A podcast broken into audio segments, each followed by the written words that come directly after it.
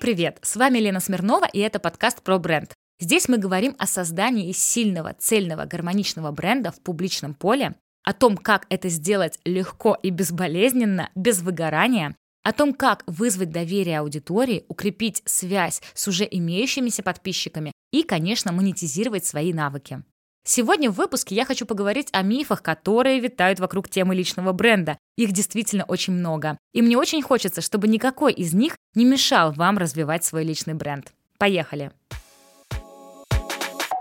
Во многих сферах существует много мифов, но мне кажется, в теме личного бренда особенно. Давайте сегодня поговорим о самых распространенных и о самых, на мой взгляд, опасных. Первый миф. Для создания личного бренда нужно много денег. Ребят, если вы сейчас слушаете этот подкаст с чего-то, с телефона или с компьютера, у вас уже все есть для того, чтобы делать личный бренд. Просто транслировать свой путь и то, как ты делаешь свое дело в профессии. Это уже создание личного бренда. Конечно, мы будем в подкасте еще много говорить об этом, но на самом деле вот этот миф о том, что это дорого, мне кажется, пошел из каких-то историй, не знаю, из Голливуда, из западной культуры, когда мы слышали о том, как вливались какие-то огромные деньги и делали человека без имени просто героем, опять же, да, там, звездой Голливуда. Ребят, в нашей сфере, когда мы говорим о личном бренде для специалистов, профессионалов, мастеров, нет разговора о деньгах, особенно на самом начале. Очень многие вещи можно делать просто в соцсетях просто постами, своими сообщениями, голосовыми, сторис и так далее. Для этого сейчас есть все инструменты. То есть, если у вас вдруг была такая отговорка именно про то, что мне нужны для этого деньги, то это самая-самая нелепая отмазка, потому что для этого точно не нужны деньги. Да, на каком-то этапе, конечно, когда вы захотите создавать более громкие и важные вещи и проекты, запускать свой подкаст, YouTube, делать какую-то выставку, какое-то организованное мероприятие, Конечно, потребуется бюджет, но это все нужно делать не единовременно. К этому всему можно подойти спокойно, накопить ресурсы и в нужный момент, в нужное время вложить их в этот проект, ровно так же, как вы вкладываете в рекламу. Я уверена, что даже если вы не отдаете себе прям отчет, что вот я качаю личный бренд, рекламу вы покупаете, и это для вас уже как-то более естественно. Так что это заблуждение точно не станет препятствием для тех, кто реально хочет проявляться и работать. Я думаю, вы знаете много историй no name ребят, которые становились известными просто за счет своих видео в Инстаграме. В общем, ребята, не это причина того, что мы откладываем работу над личным брендом точно. Давайте обсудим следующие мифы, может быть, в них дело? Личный бренд требует создания определенного образа, ношения маски. Это на самом деле очень популярное, я бы даже не сказала заблуждение. Это популярная ловушка, в которую попадают многие, в которую попадала и я. Что, что уж греха таить. Действительно, в какой-то момент ты как будто бы чувствуешь, что вот люди любят тебя там в определенном настроении и с определенной энергией, и ты так или иначе на это подсаживаешься. Вот я абсолютно честно говорю, что года полтора назад я на этом и обожглась, и выгорела когда люди меня как-то восприняли там постройневшей, такой м- всегда энергичной, всегда легкой и классной. И да, у меня там случились э, как, как депрессия, выгорание, я чувствовала себя не энергично, плохо, а поправилась. Я просто ну, не могла проявляться публично долгое время, пока не приняла в себе то, что я могу быть разной. И не только с хорошим настроением, доходит до того, что это, знаете, какие-то приколы из детства, когда родители там говорят тебе, а вот где наша девочка хорошая, радостная, ответственная, это не наша девочка, это какая-то плохая девочка, верните нам хорошую. Или там, э, я помню, да, когда я бывает выкладывала какие-то негативные посты, мне могли кто-то из близких написать, Лен, ну зачем ты такое пишешь? Ты же такая светлая, добрая. А мне хотелось сказать, да я моя нифига я не добрая, да я вообще бываю просто мигера. И, и да, я прям подавляла свою эту теневую сторону, и не сказать бы, что сейчас она у меня ярко проявляется. Но я хочу на этом примере предупредить вас о том, что на самом деле, когда ты начинаешь сильно отлепляться э, от себя самого и создавать какую-то картину, какую-то маску, какую-то роль, которую ты играешь, Конечно, это тебя очень быстро вымотает, очень быстро в этом будет чувствоваться неискренность, очень это чревато плохими последствиями. Важно найти тот баланс, ту грань, в которой ты готов проявляться честно, открыто и искренне, и не играть какую-то роль, а быть самим собой. При этом я допускаю, что на тысячу процентов без фильтров быть собой в публичном поле, ну, это такой, знаете, дзен, которого нужно еще достичь, и к которому я бы сама хотела прийти. Но все-таки большая роль честности обязательно должна быть. Иначе эта маска вас э, сожрет, и вам будет очень душно и плохо в ней, и просто со временем это прорвется в какую-то нехорошую историю. Чем раньше вы максимально откровенно будете делиться самыми разными своими историями, тем лучше и тем на самом деле крепче будет ваша связь с вашей аудиторией. Сейчас однозначно все специалисты, кто занимается личным брендом, и я в числе первых будем кричать о том, как важно оставаться собой и не пытаться быть веселее, чем ты есть, энергичнее, чем ты есть, не пытаться хохмить, шутить или, быть может, наоборот, создавать образ холодной леди, если в любом живом контакте это может быстро разрушиться. То есть представьте себе, да, в онлайне я, допустим, транслирую да, такой очень легкий, веселый, позитивный образ, но в жизни встретите вы меня в любом магазине, я, не знаю, просто бурчу ругаюсь с каждым а, продавцом, и вообще не улыбаюсь, и, в принципе, очень замкнуто и сдержанно. Ну, это точно огромный диссонанс, с которым долго не прожить. При этом, конечно, какая-то степень такого утрирования, допустим, да, какой-то энергии в публичном поле может быть. По-другому никак. Это адреналин. Ты когда видишь публику, особенно если ты вот так подобного темперамента, ты подключаешься, и ты хочешь ее всю как бы захватить своей энергией, своим вниманием. Но чем раньше ты поймешь, что можно позволить себе проявляться и чуть более спокойно, например, когда я вот говорю о себе, или там, да, чуть более негативно, если ты знаешь, что есть в тебе какая-то доля, чтобы там, да, кого-то разнести, о чем-то таком сложном поговорить. Это нужно делать. Это нужно делать. Наоборот, сейчас однозначно идет такая большая тенденция на то, чтобы люди были более объемными, многогранными, чтобы не была такая плоская, а однобокая розовая сладкая картинка, а чтобы создавался действительно 3D-эффект. Мы все намного глубже и намного объемнее, чем какая-то наша одна сторона. И вот чем объемнее мы сможем показать нашу личность, тем меньше в ней будет притворства, масок, и тем легче и дольше мы сможем органично проявляться в публичном поле, просто будучи собой. Как это? Оставайтесь самими собими, ребят. Следующий миф, о, мой любимый, личный бренд только для экстравертов. И это прям тоже то, что я слышу, как-то, знаете, обвинения в свой адрес и так далее. Ребят, нет, это не так. Все темпераменты, все характеры, все личности могут проявляться публично вне зависимости от того, какого характера этот человек. И здесь история про то, что просто экстраверт, возможно, будет э, какое-то получать наполнение от того, что он там, да, взаимодействует с людьми, а интроверт будет получать наполнение от того, когда он сам по себе. Вообще эти исследования, мне кажется, тоже это уже все настолько шаблонно, и люди намного, опять же, сложнее и объемнее, чем деление на две категории, экстраверт и интроверт. Есть интроверты, которые шикарно проводят публичные выступления, замечательно держатся на сцене, и просто у них очень круто прокачан навык коммуникации. И ты в жизни не подумаешь, что этот человек, в общем-то, предпочел бы остаться сам с собой наедине. Так что эта история скорее просто про навыки, про привычку, про прокачанность находиться в публичном поле и про, опять же, использование личного бренда как инструмента. Да, вот у меня есть проект, у меня есть продукт, я, да, вот такой человек определенного темперамента, я рассказываю о нем в своем ключе, в своем духе. Вот тут, знаете, на самом деле встречаю ограничения вплоть до того, что не нравится мой голос, или я не могу показывать свое лицо, например, в соцсетях по религиозным соображениям, или там я заикаюсь, или, опять же, еще какие-то ограничения. Но, ребят, ничто из этого не является препятствием к тому, чтобы транслировать то, что ты делаешь и как это делаешь с помощью текста, с помощью монтажа, с помощью видео. Есть тысячи инструментов. И я думаю, что вы знаете, там даже в музыке есть примеры, когда там условно мы знаем песни, мы знаем голоса, но мы не видим авторов. То есть можно подходить очень креативно к этим сферам. Есть телеграм-каналы, в которых тоже там мы не видим самого создателя, но при этом мы чувствуем его харизму, его стиль, его шутки, его юмор. Это тоже личный бренд автора этого телеграм-канала, даже если он не показывает свое лицо. То есть мыслите шире. Личный бренд — это не значит, что ты должен быть душой компании, очень активным человеком, постоянно говорящим о себе. Нет, личный бренд — это трансляция своей деятельности в публичном поле. Очень простыми словами. И эта трансляция может быть очень разной в зависимости от вашего темперамента, от вашего характера и от подхода. Поэтому если этот аргумент вы тоже использовали для того, чтобы отгородиться от необходимости начать развивать свой личный бренд, нужно просто признаться себе, что это была удобная отмазка. При этом прокачивать навыки коммуникации, выступления может каждый. И это можете вы, какого бы склада и темперамента вы ни были.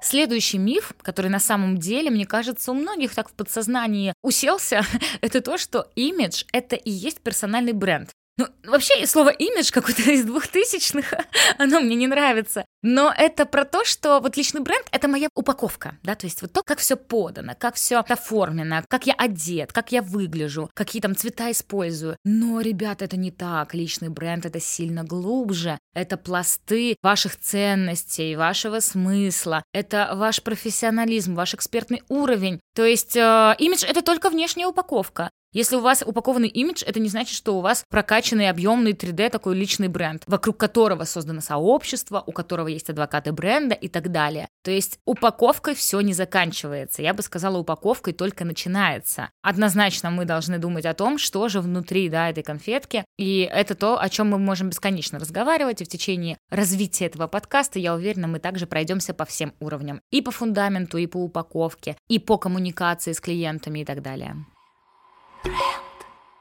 Следующий популярный, даже не миф, а скорее отговорка, личный бренд отнимает много сил и времени. Ребят, ну, знаете, у меня была очень смешная история, когда как-то на мастер-классе я даю какую-то информацию, что нужно сделать, да, какие-то советы, и мне с задней парты девушка говорит, ну вот, если я это все сделаю, я же устану.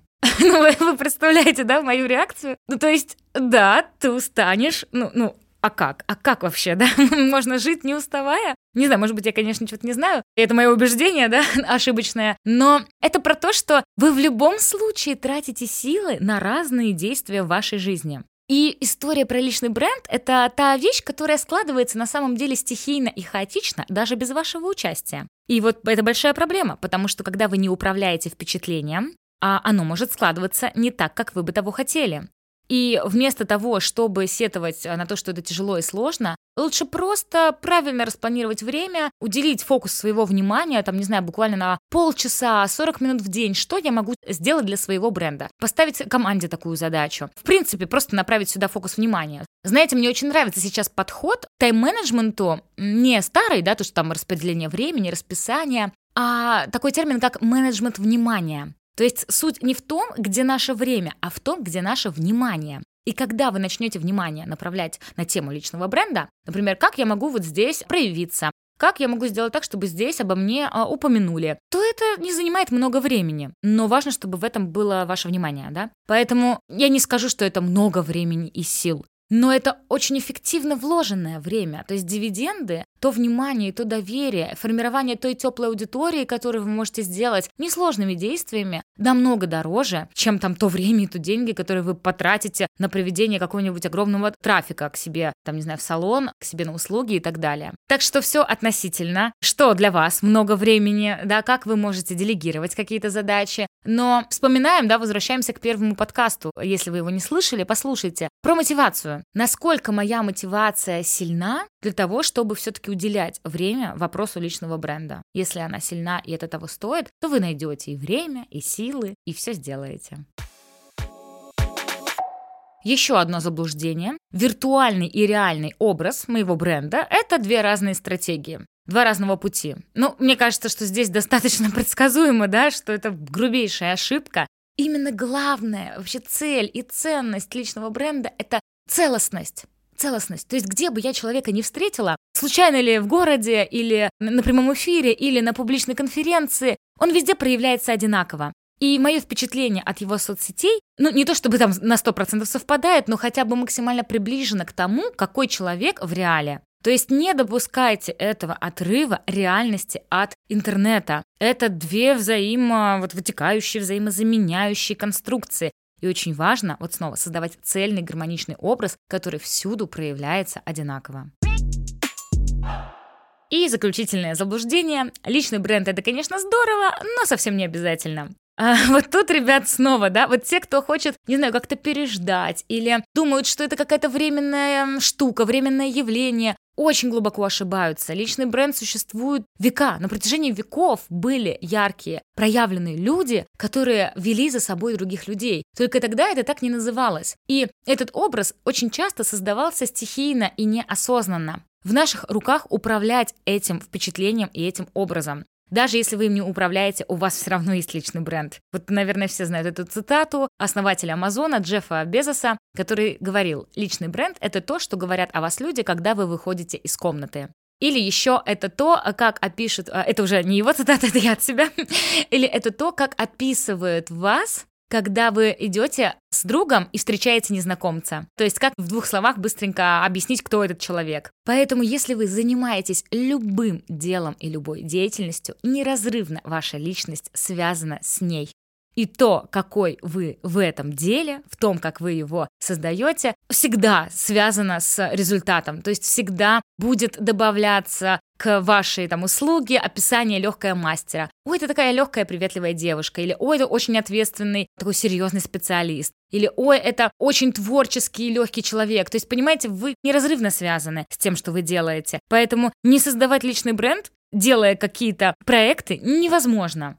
И хочется спросить, вот доколе, доколе мы будем забивать на то впечатление, которое о нас формируется. Ведь чем ждать, как назовут тебя люди, проще привязать какие-то эпитеты к себе самому. Мы, я думаю, посвятим отдельный выпуск этой теме, но я таким небольшим спойлером закину вам на подумать, то, что когда человек начинает осознанно привязывать к себе какую-то фразу, какой-то существительный или эпитет, то так начинают и другие люди о нем говорить. Допустим, если я буду везде втыкивать то, что я очень ответственная, и я, кстати, не так уж сильно про себя транслирую, но тем не менее, просто если я придумаю, что я вот с этого дня хочу, чтобы люди меня воспринимали ответственной, и я весь свой контент буду проводить через призму ответственности, то есть постоянно, ой, ребят, ну как я, я как обычно, вот опять очень ответственно подготовила презентацию, или, ребят, я приехала на полчаса раньше, ну, как обычно, моя ответственность просто не могу, не даст мне выспаться, ну и так далее. То есть это момент, когда ты любой существительное, любой эпитет можешь вот так себе привязать, и люди потом, а, да, Лена, или там Катя, да, это которая ответственная очень. И все.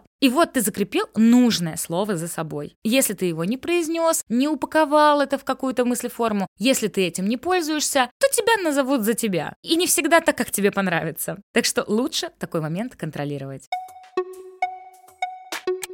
И традиционно зададим себе вопрос, что я могу сделать прямо сегодня для развития и укрепления своего личного бренда. Возьмем любой пункт. Например, да, первый — это то, что нужны большие деньги, это заблуждение. Давайте подумаем, как можно бесплатно сейчас же укрепить свой личный бренд написать какую-то экспертную статью, где-то написать кому-то выступить, где-то опубликовать, там, не знаю, историю своего развития. И вы уже таким образом а, подчеркиваете, что у вас есть путь, вы им гордитесь, вам есть что людям рассказать. Объявить о прямом эфире, объявить о формировании какого-то закрытого клуба или сообщества. Это то, что в ваших руках, это то, что не требует никаких финансов. А еще отдельно я бы добавила сюда, к тому, что я могу сделать сейчас, это, знаете, прочекать свое проявление в публичности на предмет м- создания определенного образа. То есть не слишком ли я ударилась в какую-то маску, не слишком ли я отошла от себя, и что я могу сегодня сделать, чтобы чуть-чуть сблизиться с собой настоящей. То есть, например, там, да, я в публичном поле очень долго там транслирую какое-то определенные свои качества. А почему бы в формате, не знаю, игры или какого-то челленджа или каких-то необычных фактов не рассказать о себе то, что вы скрывали? Мне кажется, это может стать очень крутым инструментом для того, чтобы сблизиться с аудиторией. Может быть, приоткрыть свою темную сторону. Я помню когда-то, и, кстати, я выплеснула